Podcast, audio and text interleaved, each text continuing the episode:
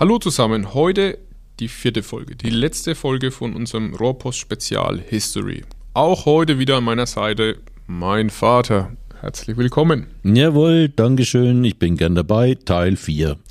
Ich habe heute eine Überraschung für dich. Jetzt bin ich gespannt.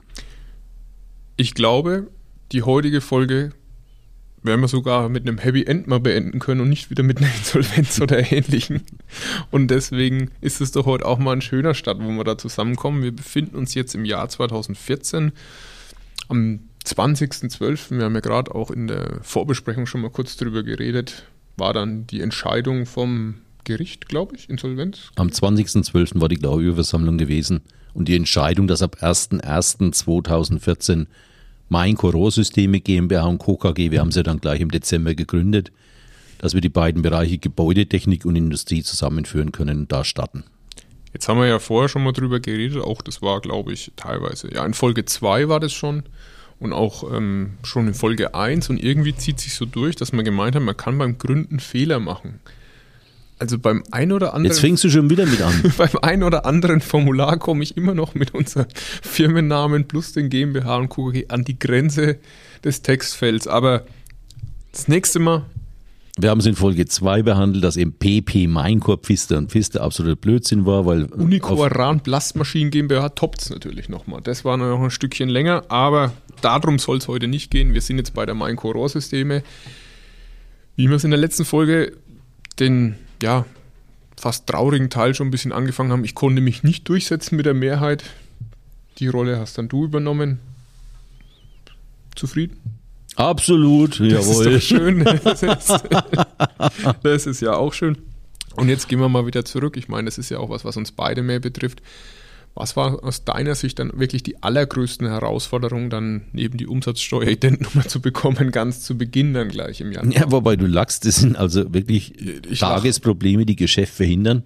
Wir mussten ja EDV-mäßig umstellen, denn wir waren also vorher noch bei einem anderen Unternehmen rechtlich angesiedelt, mussten dann also das IT-System umstellen, wir mussten die Arbeitsverträge umstellen, wir mussten mit den Kunden neue Vereinbarungen treffen. Das war ein Wahnsinnsakt. Aber da muss ich sagen, alle haben mitgezogen. Ich war noch mit beschäftigt, auch äh, Aufräumungsarbeiten durchführen zu müssen dann. Wir hatten ja Maschinen, die wir nicht mehr benötigt hatten. Auch Abwicklung von Standorten über den Verkauf musste noch gemacht werden. Das heißt also, das war ein Sammelsurium von Aufgaben, die zeitlich auch nicht so schnell abzuwickeln waren. Und dann eben der Industriebereich und Gebäudetechnikbereich, den wir im Jahr 2007, 2008 gestartet hatten, den wieder neu aufzubauen. Das war ja auch dann gleichzeitig die Zeit, wo dann auch, ich glaube, wir gemeinsam unsere letzte und noch einzige Flugdienstreise zusammen hatten. Nach Lutterworth. Nach Lutterworth, ja, beziehungsweise Birmingham, Lutterworth. War auch sehr erfolgreich, ne?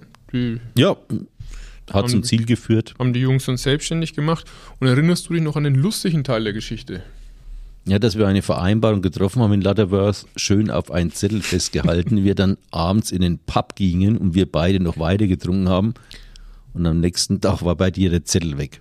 Ich habe sogar gedacht, ich hätte ihn im Flugzeug vergessen. Aber auf jeden Fall der Zettel, wo dann alles eigentlich draufgestanden war. Ich glaube, es gab noch ein Foto dann davon. Ich hatte ihn vorher fotografiert. Ja, der Zettel war weg, wo die komplette Unternehmensbewertung in der Verhandlung drauf war. Und auch eine sehr schöne Lösung, die wir da gefunden haben. Gott sei Dank durch dein Foto festgehalten, weil ja. Sonst Und bis heute auch sehr gut wirkt. Ja, ich wäre erst ich werde auch demnächst im März wieder die Kollegen da drüben besuchen und das auch jedes Mal eine Reise wieder wert ist.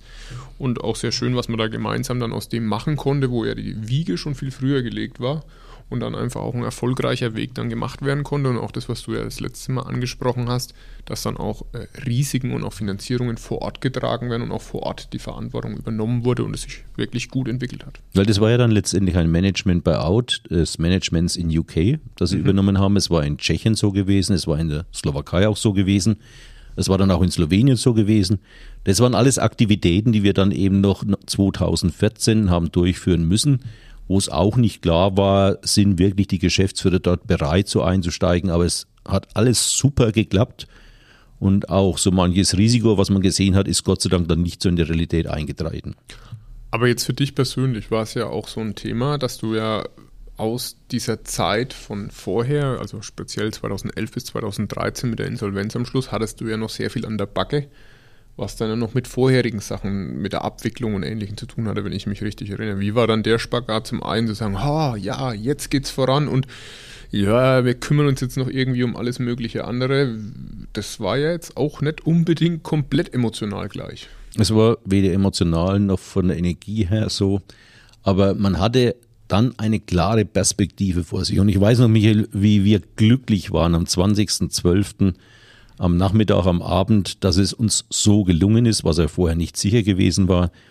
Und dieser Geist hat uns getragen und da waren wir motiviert und dann hat man also auf Zeit nicht geachtet, dann hat man Einsatz gezeigt und hat also dann ein Problem nach dem anderen gemeistert und es war ja recht forsch, wie wir dann eigentlich 2014 wieder weitergegangen sind. Definitiv. Ich finde es auch immer noch faszinierend, wenn man jetzt an 2014 zurückdenkt, dann ist da ja eine absolute Glorifizierung der Vergangenheit da, dass man sich ab und zu mal wieder bewusst machen kann, jetzt auch für meinen Bereich, den ich damals schon verantworten durfte im Gebäudetechnik, wo man gedacht hat, ja, da haben wir Gewinne gemacht.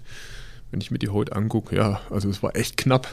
es war schon ein bisschen Gewinn da. Na, aber wir haben ab 2014 jedes Jahr kontinuierlich Gewinn und immer wieder auch mehr Gewinn, natürlich auch mehr Umsatz gemacht. Und das gab uns natürlich auch die Sicherheit dann, dass wir eine vernünftige Basis aufbauen, wo wir eben nicht mehr so hart am Wind segeln, wie es vielleicht mal gewesen war. Und dass sich das Konstrukt trägt. Ja. Das war ja auch äh, die Thematik und auch für mich persönlich in meinem Bereich. Wir hatten damals eine Person, die von sich aus gekündigt hat, während der Insolvenz, beziehungsweise eigentlich schon kurz vorher. Und die ist dann sogar noch äh, 2014 zurückgekommen. Das war natürlich dann auch eine sehr schöne Situation, wo man dann wirklich gesagt hat, man hat eine Mannschaft, auf die kann man sich verlassen und auch die meisten sind, also eigentlich alle heute noch mit dabei. Und es sind einfach Beziehungen entstanden. Und gerade wenn man auch gemeinsam, glaube ich, durch so ein Tal geht, dann ist da nochmal eine ganz andere persönliche Beziehung, weil man hat da was durchgemacht was wirklich ja, heftig war. Und wie du es auch schon mal gesagt hast, dass da manche dann eine ganz andere Ansicht und Meinung zu dieser Zeit hatten. Ich weiß noch, wie ich mal mit einem Vertriebler bei uns gesprochen habe, der gemeint hat, weißt du noch, das eine Mal, wo wir Hülsen hatten, die sich beim Pressfitting immer vom Anschlagring gelöst haben? Ich gesagt, ja, ich erinnere mich. Also, wenn du die Wahl hast, dann mach lieber nochmal Insolvenz, als dass die Hülsen vom Fitting runterfallen. Ja, was damals noch menschlich schwer war, 2014 und 2015, wir hatten ja eine Organisation für eben 670 Mitarbeiter, elf Standorte und in der Zentrale waren eben Controller, Personaler, kaufmännische Leiter und so weiter. Und da musste ausgedünnt werden. Das war nicht so schön gewesen, weil man da eben wieder sagen musste, okay, man kann nicht mit allen den Weg weitergehen. Aber da wurden, denke ich, auch insgesamt doch zufriedenstellende Lösungen gefunden. Was war für dich jetzt auch, so mal ganz, ganz grob, jetzt ohne auch Jahreszahlen zu nehmen, wirkliche Meilensteine in dieser Entwicklung, in diesem Befreiungsschlag, dass man dann da auch wieder bewusst wirtschaften kann? Wenn du jetzt einfach spontan zurückdenkst und einfach aus dem Bauch raus, was waren die Big Points? Also 2014, 15 waren ganz klar die Big Points, dass wir diese Management-Buyouts mit den Auslandsgesellschaften hinbekommen haben, dass wir alles, was an Anlagevermögen da war, was wir nicht benötigt haben, sinnvoll weiterverkaufen konnten, dementsprechend Liquidität generiert haben und dass wir auch im Markt als das neue Minecore eigentlich schon fast mehr als das alte Minecore ebenso anerkannt worden sind. Man musste sich keinen neuen Namen schaffen. Mhm, mhm.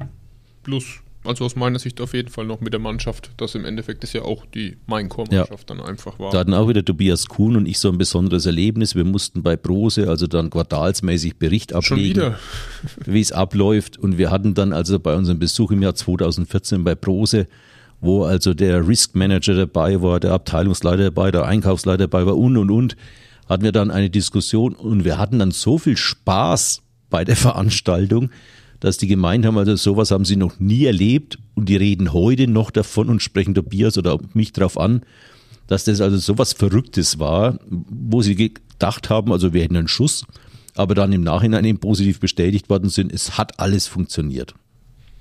Respekt. Ja, das kann man da wirklich sagen. Da hat sehr, sehr vieles funktioniert und viele Rädchen ineinander gegriffen. Wenn man es jetzt mal so nimmt, was dann wirklich auch ähm, jetzt bei Minecore Rohrsystem abläuft oder auch dann bei Minecore AG zu den guten Zeiten war oder auch bei Unicore, was waren für dich einfach Punkte in dem Ganzen, was wirklich ähnlich waren? Außer dass du jetzt mitgewirkt hast, das ist natürlich sehr offensichtlich, aber auch vielleicht in kultureller Art und Weise, was war da ähnlich? Ich meine, die Mitarbeiter, da sind es dann ja wirklich nichts mehr, die meisten, die die gleichen waren, gerade wenn wir Unicore dann auch noch dazu nehmen. Ja, also man hält es nicht für möglich, aber für mich war das ein gesellschaftlicher Wandel. Da hast du auch zu großen Teil dazu beigetragen, Michael. Oha. Weil gerade so die ersten zwei, drei Jahre, da warst du so widerborstig zum Teil gewesen, aus Angst, ich könnte dir zu viel vorgeben. Und auch der neue Weg, dieses Miteinander, wir haben dann wirklich eine komplette Du-Kultur auch bekommen. Und es war vorher so gewesen, aufgrund der Größe kamen die Mitarbeiter zu mir teilweise nicht durch. Ab 2014 habe ich zwar gesagt, meine Tür ist für alle offen, die meisten haben sich es erstmal nicht getraut. Aber wir waren ja dann wieder kleiner gewesen mit 160 Mitarbeitern. Wir hatten die Verteilung, Tobias im Industrievertrieb, du eben den Gebäudetechnikbereich und bei mir die Stabstellen noch dabei und Produktion, Entwicklung. Aber der neue Weg, dass man eben noch mehr miteinander und vor allem mit ganz flachen Hierarchien arbeitet. Dass man Ansprechpartner sein kann für alles. Das musste ich lernen. Das mussten teilweise aber auch die Mitarbeiterinnen und Mitarbeiter lernen. Was bedeutet denn genau widerborstig? Ja, sobald ich bei dir irgendwie kam mit neuen Ideen, Vorschlägen und so, erstmal nein. Dann wieder so zwei Wochen überlegen, drei Wochen und dann habe ich versucht, diplomatisch rüberzubringen. Also ich musste öfter meinen Mund halten und habe mir manches gedacht, habe gedacht, es wird schon noch besser werden. Und es hat sich dann wirklich jetzt, wenn ich heute so anschaue, fantastisch entwickelt. Also für mich war das damals immer ein klares Nein, wenn du was sagst, weil was will er denn jetzt? Das ist mein Bereich. Das war ich halt nicht gewohnt, weil vorher bei Minecore so. vor 2012, 2013. Das stimmt, ja. Äh, da war ich es eigentlich mehr gewohnt, dass ich Zustimmung bekomme und dann kommt da so ein kleiner Kerl daher und sagt einfach Nein.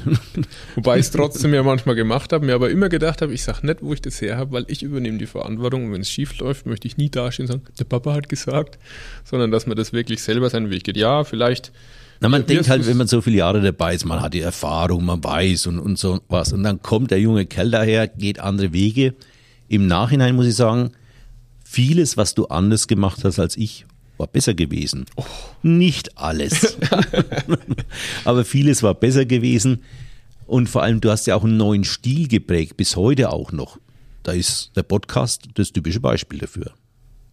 Wobei das ja trotzdem auch nur eine Weiterführung von dem war, was teilweise ja auch durch die Insolvenz gekommen ist. Auch meiner Meinung nach bei dir, dass ja sowohl was jetzt ein Reporting angeht, auch jetzt zum Beispiel an, an Banken oder Warenkreditversicherer, dass man da wesentlich offener geworden ist und mitteilen musste und es im Nachgang ja fast teilweise gezwungen, aber dann auch freiwillig weitergeführt hat, um eben mit Offenheit auch zu glänzen und dann auch wieder Vertrauen zurückzugewinnen. Ja, es war äh, eher positiv, dass wir wirklich getrimmt waren im Reporting, Controlling, dass wir Zahlen aktuell haben. Äh, du weißt ja, mein Steckenpferd IT und Digitalisierung war damals auch schon Thema gewesen. Und vieles, was wir eben 2010, 11, 12, 13 so vorbereitet haben, konnten wir fortführen und da haben wir wirklich einen fruchtbaren Boden gehabt, dass wir von Anfang an von 2014 eben vom Reporting, intern Kostenstellen, Kosten, Profit Center und und und sehr gut aufgestellt werden, dass wir wussten, was bei uns im Unternehmen auch los ist.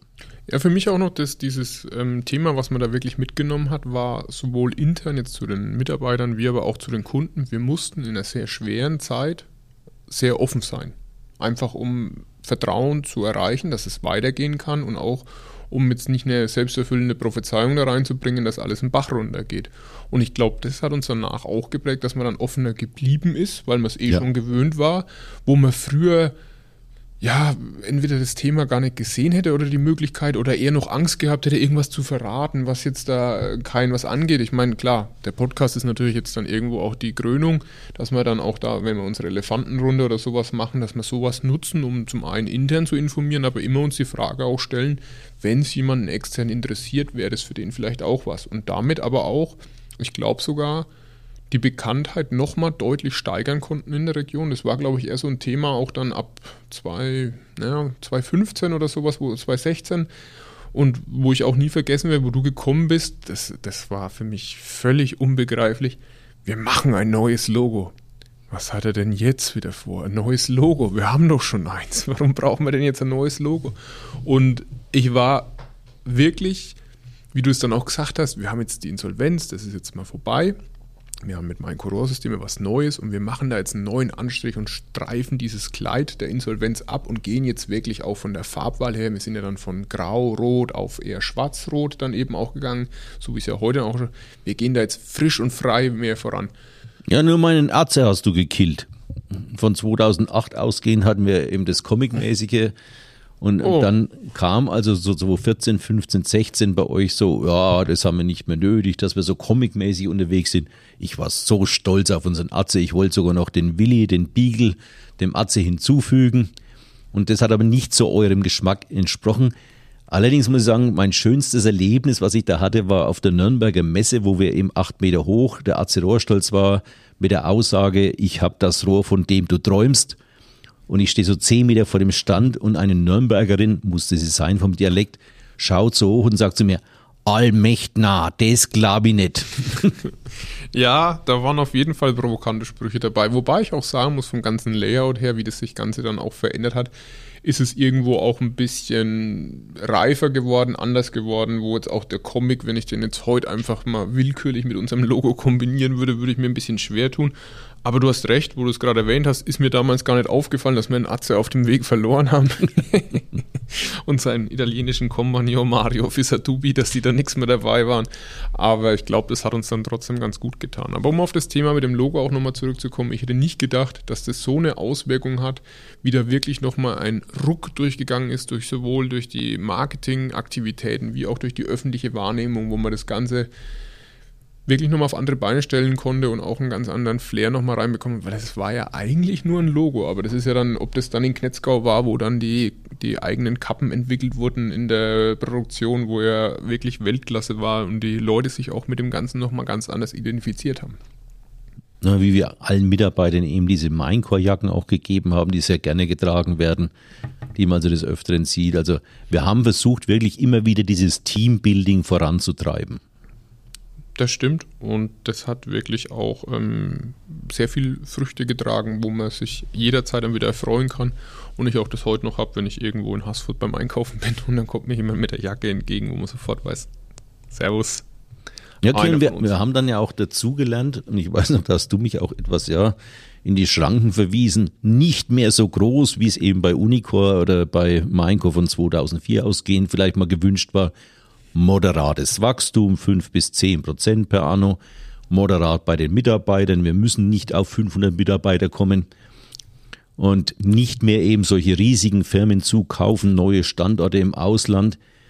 Und es war dann auch schön gewesen, denn mit Schweinfurt und Knetzgau haben wir zwei Standorte, da kann man wirklich auch schön dabei bleiben. Das moderate Wachstum hat ja auch super geklappt, ne? das ist ja kaum gewachsen. Äh, wir sind ja förmlich explodiert zum Teil jetzt auch in den letzten Ja, wobei Jahren. das starke Wachstum war jetzt die letzten drei, vier Jahre gewesen. Da hat also so eine Ja, okay. Eigendynamik bekommen. Allerdings organisch gewachsen mit der Mannschaft zusammen an den beiden Standorten. Wir hatten ja mehrmals die Chance, ob wir im Ausland produzieren. Wir hatten auch dann Fragen, ob wir Firmen zukaufen.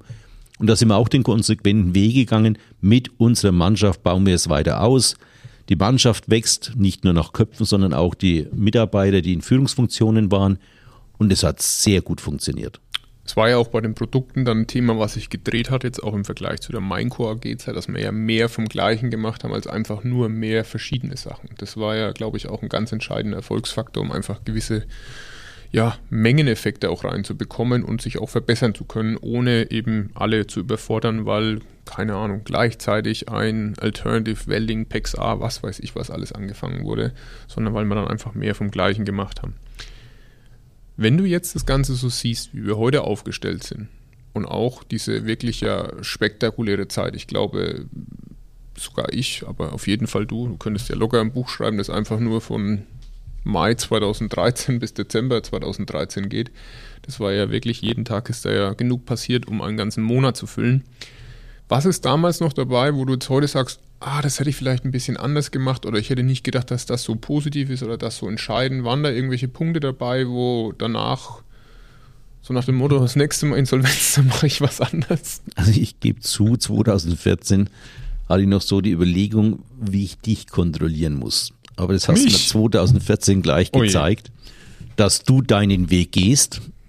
Da hast also gleich deinen wem Zaun aufgebaut. Ja, ich weiß auch nicht. Also äh, das war eine Überlegung und äh, da war ich fasziniert, wie du eben kundenorientiert mit deinen Leuten zusammen. Du hast ja auch die Mannschaft dann neu strukturiert aufgebaut, weiter ausgebaut, wo ich dann gemerkt habe, also dass deine Mannschaft mehr zu dir steht als zu mir steht. Ich weiß noch, wie ich dich am Anfang bei den Messen vorgestellt habe, bei anderen Firmen, bei Kunden da, mein Sohn und so weiter. Und du frecher Hund, dann irgendwo, das war schon 2017, sie mir gesagt hast, wenn ich wieder mal auf eine Messe mit will, du stellst mich denen auch vor. Und so kann man sich den Wechsel vorstellen, dass du wirklich absolut marktkundenorientiert unterwegs gewesen warst und bei mir eben wirklich die Konzentration, Forschung, Entwicklung, Marketing, also die Stabstellen und von daher andere Aufgabenbereiche, aber du gingst deinen Weg. Und dann noch Tobias Kuhn, auch wunderbar, erst für den Vertrieb zuständig, dann QS und Produktion übernommen für den ganzen Industriebereich. Ihr habt den Einkauf mit übernommen dann auch für die beiden Bereiche, was ja ein schönes Zusammenspiel war, dass man eben auch Know-how vom Markt bekommt, auch über Einkauf. Und dass ihr auch da Partnerschaften lebt, wie es früher vielleicht nicht so üblich gewesen war. Zu extern jetzt auch dann. Zu externen, ja. Mhm. Dass man also wirklich auch mit den Lieferanten zusammenarbeitet, nicht nur eben über Preis, Lieferzeit, sondern dass es darüber hinausgeht. Und das hat uns, denke ich, auch durch die schwierige Zeit, wo ja Lieferketten äh, aufgebrochen sind, wo Corona alles kaputt gemacht hat, durchaus geholfen, weil wir hatten ja nicht diese Probleme, wie sie Wettbewerber hatten. Ja, wobei ich glaube auch, dass da wieder der Einfluss vieles da war, wo ich mich jetzt vielleicht auch wiederhole. Aber ich werde nie vergessen, wie ich 2014 äh, nach Italien fahren durfte zu einem unserer großen Partner im Messingbereich. Kiefer Stambury, oder? Ja, genau. Und man weiß, der hat einen sechsstelligen Betrag durch die Insolvenz verloren. Man hat immer mal wieder so Geschichten gehört äh, aus Filmen mit irgendwelchen Eimern und Beton, wo dann Füße drin waren und da ist jemand im Fluss versenkt worden. Und, und ich sitze in dem Besprechungsraum, der ziemlich dunkel ist.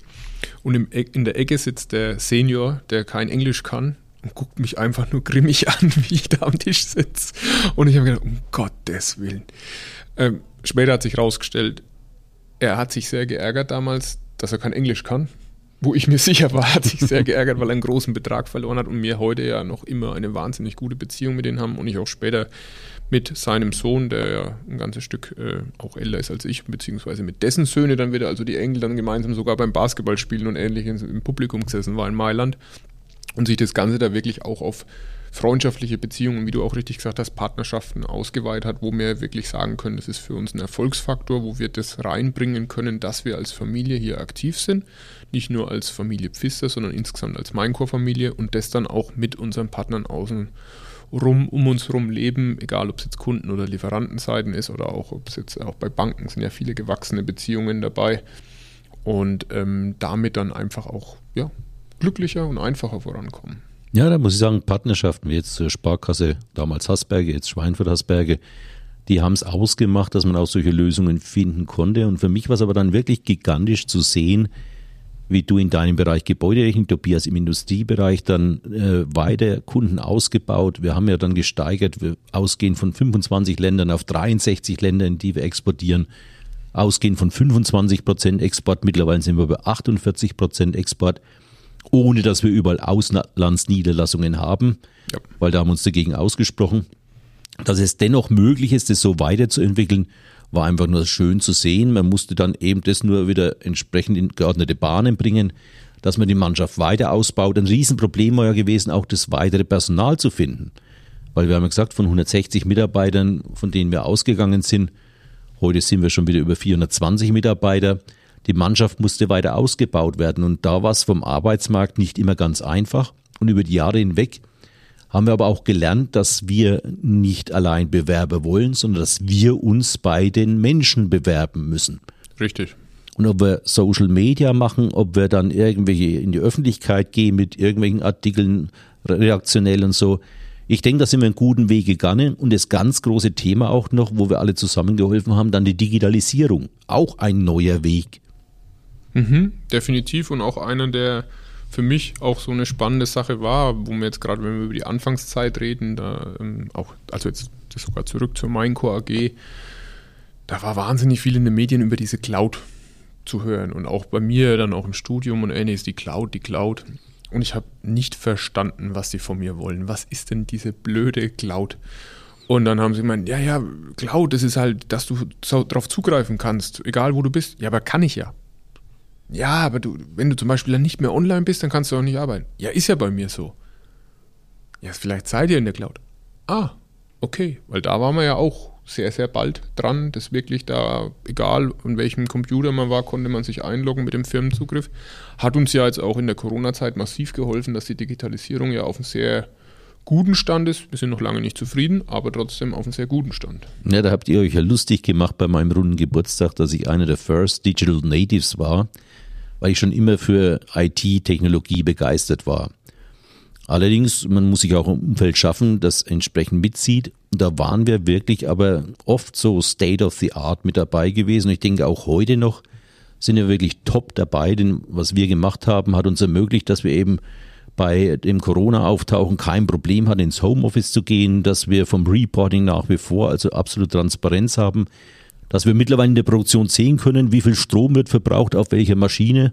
Da braucht man nicht mehr hinzugehen, jetzt kann man in Schweinwort anschauen, was in Knetzgar läuft und und und, da sind viele Themen mit dabei. Und vor allem, was du in deinem Bereich noch hattest, Webshop. Mhm. Dass wir eben ans Handwerk verkaufen, dann über einen Webshop, wo du eben Planungen drüber machen kannst und und und, also nicht nur ein Verkaufswebshop, und der wurde auch dann noch modifiziert dann. Und da hatten wir wirklich Alleinstellungsmerkmale. Und wir hatten bei Unicor zwei äh, so Begriffe. Das eine war von Horst Rahmengebrecht K und K, konsequent und konzentriert. Und das andere war, was er immer gesagt hat, we are different, vergleichen womit. Und das war bei uns auch mit dabei gewesen. Das, was wir angegangen sind, haben wir konsequent und konzentriert gemacht. Und wir haben auch immer versucht, Alleinstellungsmerkmale zu bekommen, das heißt, auf die Frage, warum kauft ein Kunde bei dir, bei Minecore, da hatten wir nicht nur eine, sondern zehn Antworten. Ja, und es ist immer noch heute auch eine zentrale Folie, jedes Jahr wieder bei unserer Vertriebstagung, die wir dann in Deutschland machen. Jetzt habe ich noch mal eine andere Frage an dich. Du hast es gerade auch mit dem Corona-Ausbruch und Homeoffice und ähnliches beschrieben. Gab es für dich emotionale Parallelen, vielleicht auch in deutlich abgeschwächter Form zwischen dem Corona-Thema, was dann ja 2020, äh, März, April da wirklich äh, schlagend wurde, auch für uns, und der Insolvenzzeit? Sind da irgendwelche Mechanismen bei dir auch wieder abgelaufen, die damals dann schon da waren, oder war das überhaupt nicht miteinander vergleichbar? War überhaupt nicht miteinander vergleichbar, denn ich meine, in Corona ist man so reingerutscht. Wir hatten ja bereits im Dezember 2019 die Stornierung der Aufträge aus China, wo China sehr konsequent in ihre Blockadepolitik eingestiegen ist mit Corona.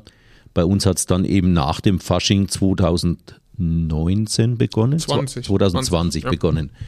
Genau. Und da war eine Unsicherheit vorhanden, was alles so auf uns zukommt. Wir sind schon in so einen äh, Emergency-Modus da irgendwo reingegangen. Ich weiß ja, wie Tobias, du und ich dann zusammen waren, was kann, was wird, worauf müssen wir uns vorbereiten und und und. Aber das war eine ganz andere Situation. Auch da waren wir sicher der Meinung, wir kommen da gut durch. Und so Überraschung von uns dreien, denke ich, es kam ja alles viel besser als damals irgendwie befürchtet. Das ist, das ist richtig. Wobei ich muss für mich persönlich sagen, da waren schon ein paar Parallelen dabei. Zum einen, was dann auch mir sehr viel Sicherheit gegeben hat, dass wir damals dann auch mal rückwärts gerechnet haben. Wie lange reicht das Geld, wenn der Betrieb geschlossen wird, wir alle auf Kurzarbeit und ähnliches gehen, was dann ja eher so wieder solche Insolvenzgedanken waren hinsichtlich Cashflow-Thematik.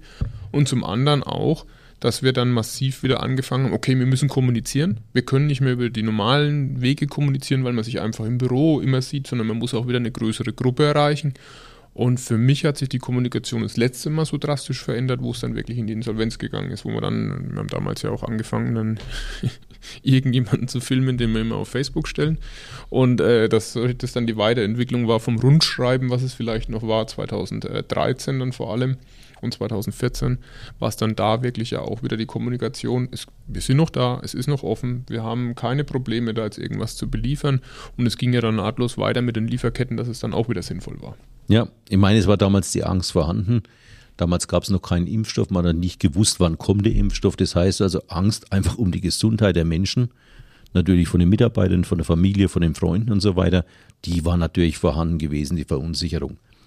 Allerdings hat sich das ja dann doch etwas beruhigt und vor allem, dass die Wirtschaft in unserem Bereich eben nicht zusammengebrochen ist, wie in anderen Bereichen, wie bei Gastronomie, bei Kino, bei Messegesellschaften, bei Tourismus, bei Hotels und so weiter, da waren wir ja schon gesegnet. Wobei ich immer sage, du brauchst immer dieses Quäntchen Glück auch, um Erfolg zu haben. Definitiv, definitiv. Ja, jetzt kommen wir so zum Ende der letzten Folge und wenn wir das jetzt mal zusammenfassend betrachten. Bei Unicor, da kam die Wiedervereinigung, dann kam ein Verkauf, dann kam, dass man auch den Kuno überlebt hat, dann kam eine Konzernzeit, dann kam da wirklich auch die Minecore-Zeit, Teil 1, wenn man so nennen will, mit einem unrühmlichen Ende und jetzt wirklich mein Core-Rohrsystem jetzt seit 2014 und auch im Moment, würde ich sagen, ne, in ganz guten Verfassung und entwickelt sich auch blendend. Jetzt haben wir das Ganze mal so beleuchtet. Wie ging es dir denn jetzt damit? Das waren ja schon sehr viele Achterbahnfahrten und äh, sehr viele Teile deines Lebenswerks, wenn man so nennen will. Wie fühlst du dich? Erschafft? Glücklich?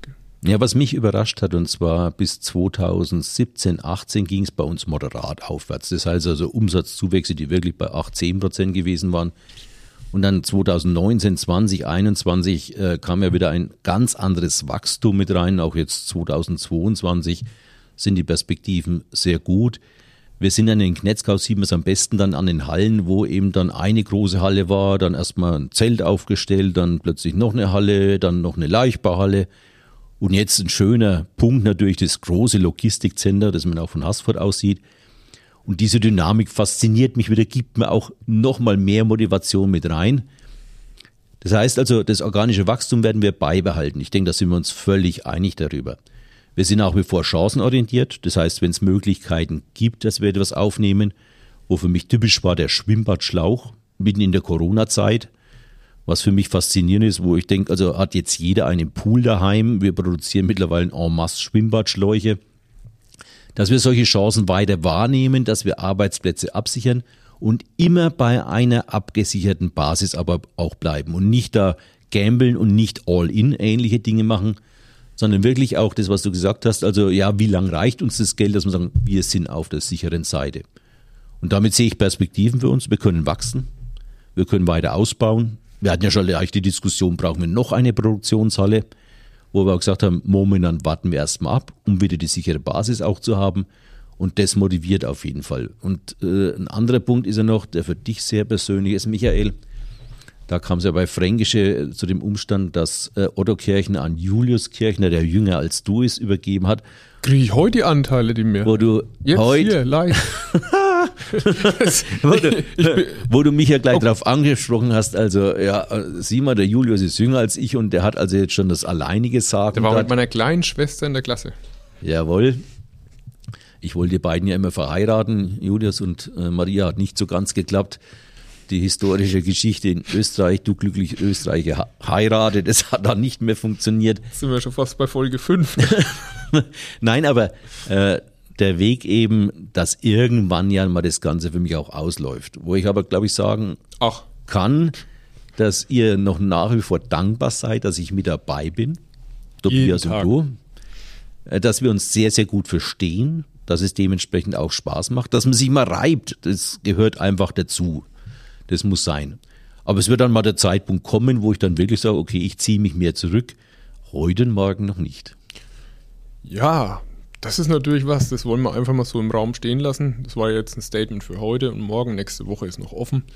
Und äh, da möchte ich mich auf jeden Fall an der. Ja, wobei du ja weißt, also, dass selbst spannend. meine Erbschaft schon geregelt ist und wo du dementsprechend auch deinen Weg weitergehen kannst. Weil es war ja die Frage gewesen, wie kann man die Zukunft äh, für Mainka auch absichern, dass eben nicht durch einen Tod dann irgendwo wirtschaftliche Krisen entstehen, und da haben wir tolle Lösungen gefunden und damit kannst du sehr zufrieden sein, lieber Michael. Lieber Papa, vielen Dank auch dafür und es ist natürlich ein sehr schöner Ausblick auch in die Zukunft. Aber auch insgesamt äh, möchte ich dir einfach auch nochmal Danke sagen für all das, was du da gemacht und geleistet hast. Ich denke speziell die Zeit da jetzt auch bei Unicor oder dann auch nochmal die Zeit 2011 bis 2013, wo das Risiko ja erheblich war. Vor allem auch zu Beginn. Ich wüsste nicht, ob ich sowas geschafft hätte, so ein Risiko zu gehen, vor allem dann auch mit schon einer Familie und mit Kindern und einfach auch nicht diesen Background, wo man sagen kann, naja, wenn, dann falle ich weich.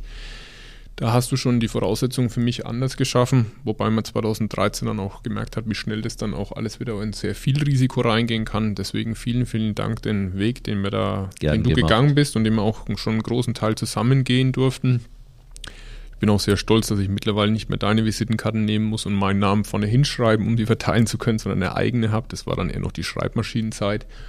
Und Na, da bist du ja frech. Also vor allem, ich hatte immer zwischendurch den Porsche, dann kommst du mit Kunden und sagst, da steht mein Vater seine Midlife-Crisis. Also äh, du bringst schon Sprüche da manchmal an den Mann. Also sag, hallo. Also. Was jetzt Sprüche oder die. Ja, gut, ne, über die Wahrheit wollen wir jetzt auch nicht reden. Aber in dem Sinne, Auch vielen Dank fürs Zuhören. Ich hoffe, das war äh, unterhaltsam. Wir hatten insgesamt jetzt äh, sehr wenig Skript und sehr wenig vorbereitet, wie wir vielleicht speziell jetzt am Ende dieser Folge gemerkt haben, wo das Ganze nochmal fast in eine Folge 5 dann ausgeartet ist. Aber es war absolut authentisch. Definitiv. Und da war auch nichts gestellt und nichts gespielt. Und ich glaube, das merkt man auch. Und ähm, wir würden uns sehr wieder über Feedback freuen. Auch wenn sonst irgendwelche Themen da sind, würden wir das gerne aufnehmen. Und vielen Dank fürs Zuhören. Bedeutet mir persönlich wirklich sehr viel, weil das eine sehr, sehr wilde Fahrt und interessante Story ist und auch einfach was, was mein ganzes Leben eigentlich äh, schon prägt und deins ja auch. Äh, und so ist dann auch die Thematik, was kann man alles werden, wenn man ein Finanzbeamter ist. Ne? Jawohl. Also den Dank gebe ich zurück, weil man kann nur stolz sein, wenn ein Sohn so mitzieht, wie du es gemacht hast. Oh. Allerdings auch Tobias Kuhn und die ganze Mannschaft, wie sie mitzieht. Aber das macht mich stolz und ich möchte auch sagen, nie war es so schön wie heute. Vielen Dank fürs Zuhören. Vielen Dank. Bis bald. Bleibt gesund.